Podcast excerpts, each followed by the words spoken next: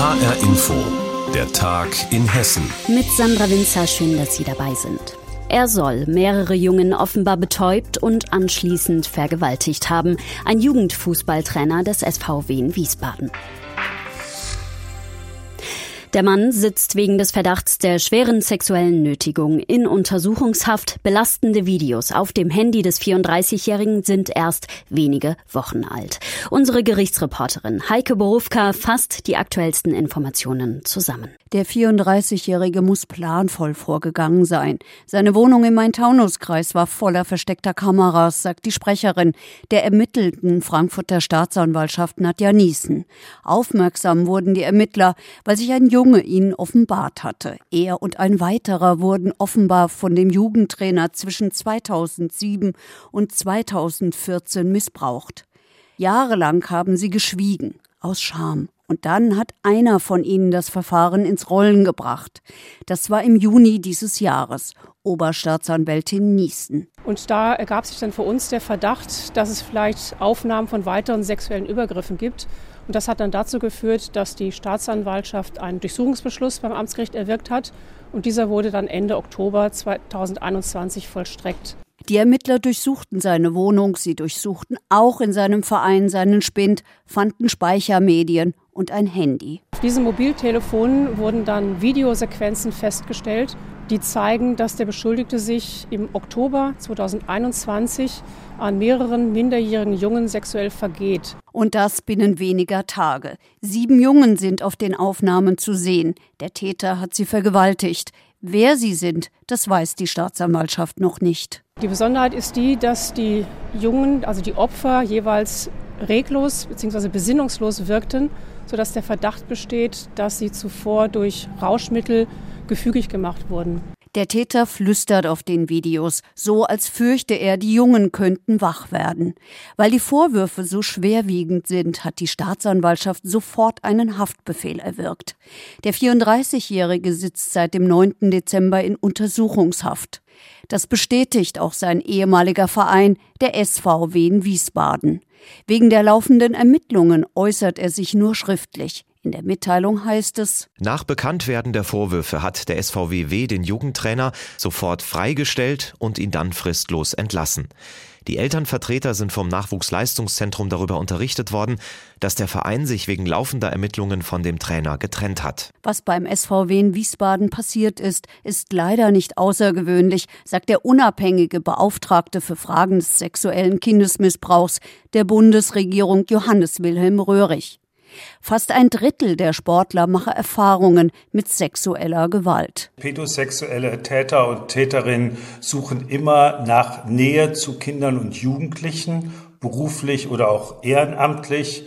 Und der Sport, das Training, der Turnierbetrieb eröffnen natürlich Pädosexuellen die Möglichkeit, Nähe und Vertrauen zu Kindern und Jugendlichen aufzubauen, Vertrauen, was sie hinterher auf perfideste Art und Weise dann, wenn sie sexuell übergriffig werden, ausnutzen gegen den ehemaligen Jugendtrainer, der im Sommer 2019 als U12-Trainer zum SVWW gekommen ist und vorher andere Jugendmannschaften im Rhein-Main-Gebiet trainiert hat, ermittelt die Frankfurter Staatsanwaltschaft wegen sexuellen Missbrauchs von Schutzbefohlenen.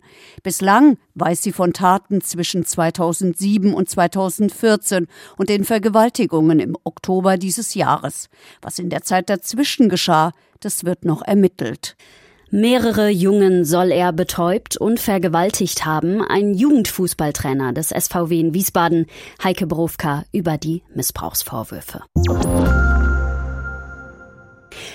Im Untersuchungsausschuss zum rassistischen Anschlag in Hanau sind im Hessischen Landtag insgesamt drei Hinterbliebene der Opfer befragt worden. Im Fokus hat dabei ein neues Gutachten und in diesem der verschlossene Notausgang in einer Bar gestanden. HR Hessen-Reporter Eidoan Makasce. In den ersten Sitzungen des Untersuchungsausschusses ging es oft sehr emotional zu. Dagegen erzählt Sais Etris Hashemi seine Geschichte der Tatnacht knapp eine Stunde lang komplett gefasst. Er hat auch noch eine Überraschung im Gepäck. Das Gutachten eines Unternehmens, das sich auf die Rekonstruktion von Tathergängen spezialisiert hat. Bei dem Gutachten hat sich herausgestellt, dass wenn wir fünf statt nach hinten in die Bar Richtung Notausgang gelaufen wären, dann hätten das alle fünf geschafft, rechtzeitig rauszukommen. Die Hanauer Staatsanwaltschaft hatte kürzlich ihre Ermittlungen zu dem Notausgang eingestellt, mit der Begründung, ein strafrechtlich relevantes Verhalten habe nicht vorgelegen. Said Idris Hashemi spricht eindrücklich über seine Erlebnisse, auch über den Verlust seines Bruders Said Nissa und über die erste Begegnung mit der Polizei nach den tödlichen Schüssen. In dem Moment habe ich gemerkt, dass die Polizisten selbst überfordert waren und nicht genau wussten, was sie machen sollen. Und der eine Polizist hat mich nach meinem Personalausweis gefragt gehabt und der andere hat gesagt, ich habe sowas noch nie erlebt. Und in dem Moment habe ich dann den einen beruhigt gehabt und habe ihm gesagt gehabt, es ist wichtig, dass er jetzt meine Wunde zuhält. Bis überhaupt Hilfe vor Ort war, sei ihm wie eine Ewigkeit vorgekommen, erzählt Hashemi. Zweimal habe er vergeblich die 110 gewählt, danach die 112 und sei endlich durchgekommen. Er selbst wurde von einem Schuss am Hals getroffen und brauchte dringend medizinische Versorgung. Als ich in den Krankenwagen reinkam, ist die Seitentür aufgegangen und dann hat irgendjemand reingeschrien, dass keiner losfährt, solange die Situation nicht geklärt ist. Und die Sanitäter haben versucht gehabt zu sagen, dass wir sofort ins Krankenhaus müssen. Und er ist bei seiner äh, Meinung geblieben und hat die Tür wieder zugeschlagen. Noch ein anderes Thema beschäftigt den Ausschuss heute. Die Landtagsabgeordneten und wie aufmerksam sie den Ausführungen der Hinterbliebenen folgen. Emiş Gürbüz, Mutter des getöteten Sedat Gürbüz, war in der vergangenen Sitzung befragt worden und hat dabei eine für sie enttäuschende Erfahrung gemacht. Derjenige hat Zeitung gelesen. Der hat mich nicht ernst genommen. Der war nicht in seiner Wohnung auf dem Frühstücktisch. Das geht nicht. Das ist respektlos gegen mich. Ich war damit nicht einverstanden. Das geht nicht. Gemeint war der Landtagsabgeordnete Jörg-Uwe Hahn von der FDP. Der verteidigt sich heute mit knappen Worten, lässt aber eine Entschuldigung vermissen. Ich möchte mich nicht auf irgendwelche Nebenkriegsschauplätze umdrehen lassen.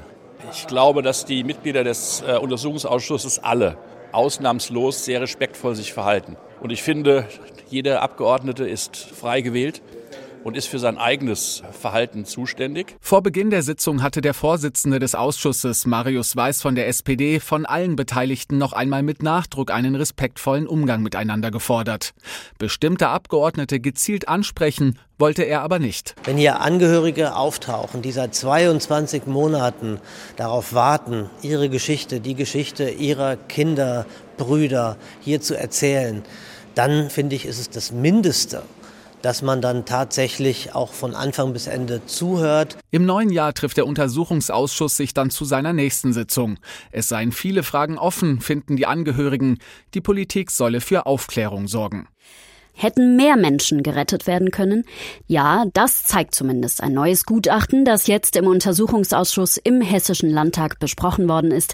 Aydoğan Makasce hatte alles Wichtige aus Wiesbaden für uns. In weiten Teilen der Gemeinde Gründau im Main-Kinzig-Kreis wird ab sofort das Leitungswasser geklort. Der Grund, es könnten sogenannte Pseudomonaden drin sein, Keime, die uns Menschen gefährlich werden können. Vor gut einem halben Jahr sind die Keime zum ersten Mal im Gründauer Wasser nachgewiesen worden in einem Pflegeheim HR Hessenreporter Wolfgang Hetfleisch über die Wasserentwicklung in Gründau. Bald stellte sich raus, das Problem betrifft das Trinkwassernetz in fünf der sieben Ortsteile.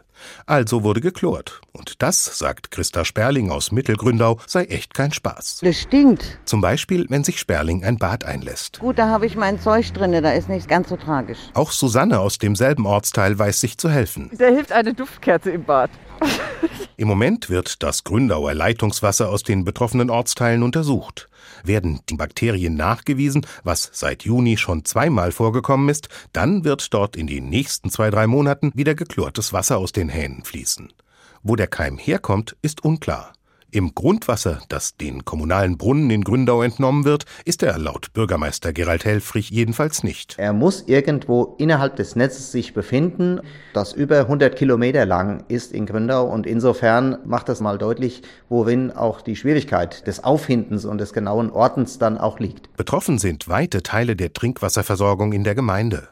Das Beimischen von Chlor hat geholfen, aber kaum war das vorbei, war der Keim wieder da. Das scheint sich nun zu wiederholen. Auf Gründauer wie Erwin Kalbfleisch aus dem Ortsteil Rotenbergen warten besondere Weihnachten. Entweder sie kochen das Wasser, was sie im Haushalt benötigen, täglich ab oder sie gehen in den Getränkemarkt und holen sich stilles Wasser aus der Flasche. Viele der knapp 15.000 Menschen, die in Gründau leben, sind inzwischen schwer genervt. Das weiß natürlich auch Bürgermeister Helfrich. Ja klar, wird man angesprochen und auch E-Mails kommen und Facebook-Einträge sind zu lesen. Dass Menschen darüber verärgert sind, da muss man Verständnis haben und wir sind natürlich mit allen Kräften dabei, die richtigen Maßnahmen zu ergreifen. In vielen Haushalten wird es jetzt aber erstmal weiter nach Schwimmbadmüffeln und zwar so streng, dass sich bei Susanne aus Mittelgründau auch die Vierbeiner mit Grausen vom Wassernapf abwenden. Unsere Hunde saufen es nicht. Die gehen raus in den Garten und saufen Teichwasser. Der Teich ist chlorfrei, er wird mit Regenwasser gespeist. Dann trinken die Tiere das in Gründau. Denn in weiten Teilen der Gemeinde wird das Leitungswasser ab sofort geklort. Wolfgang Hetfleisch war das Überkeime im dortigen Wasser.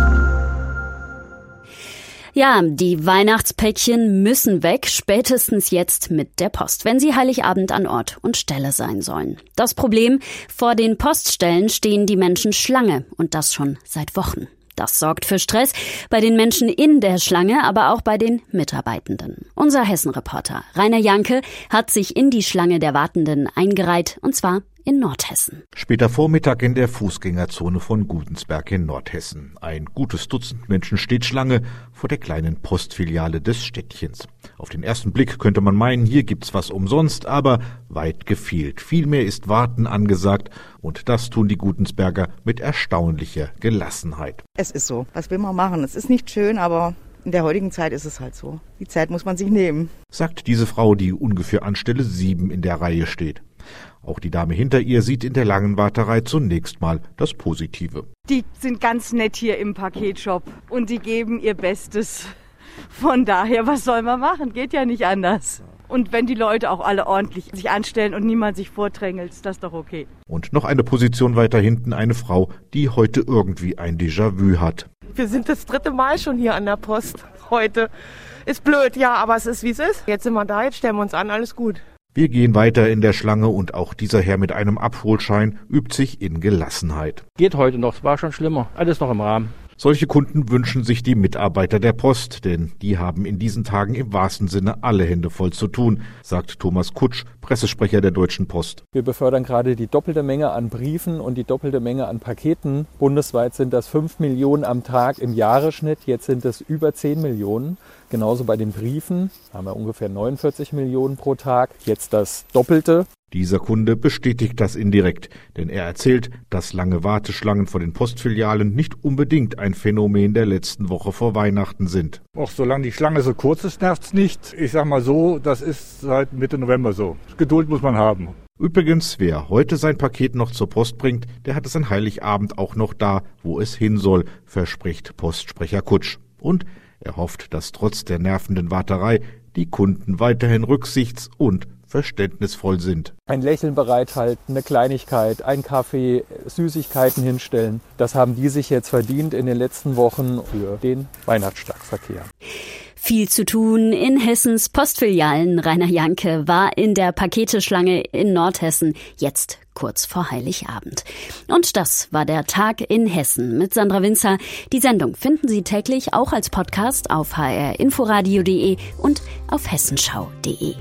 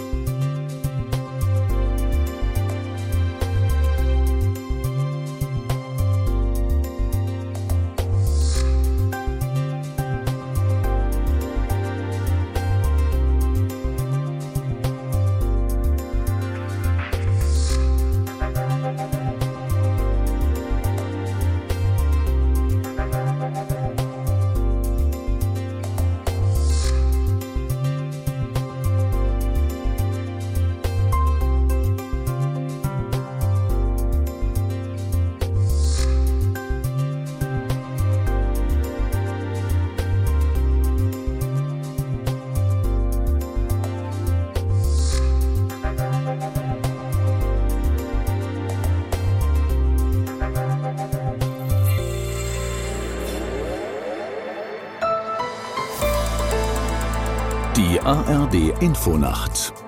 Nachrichten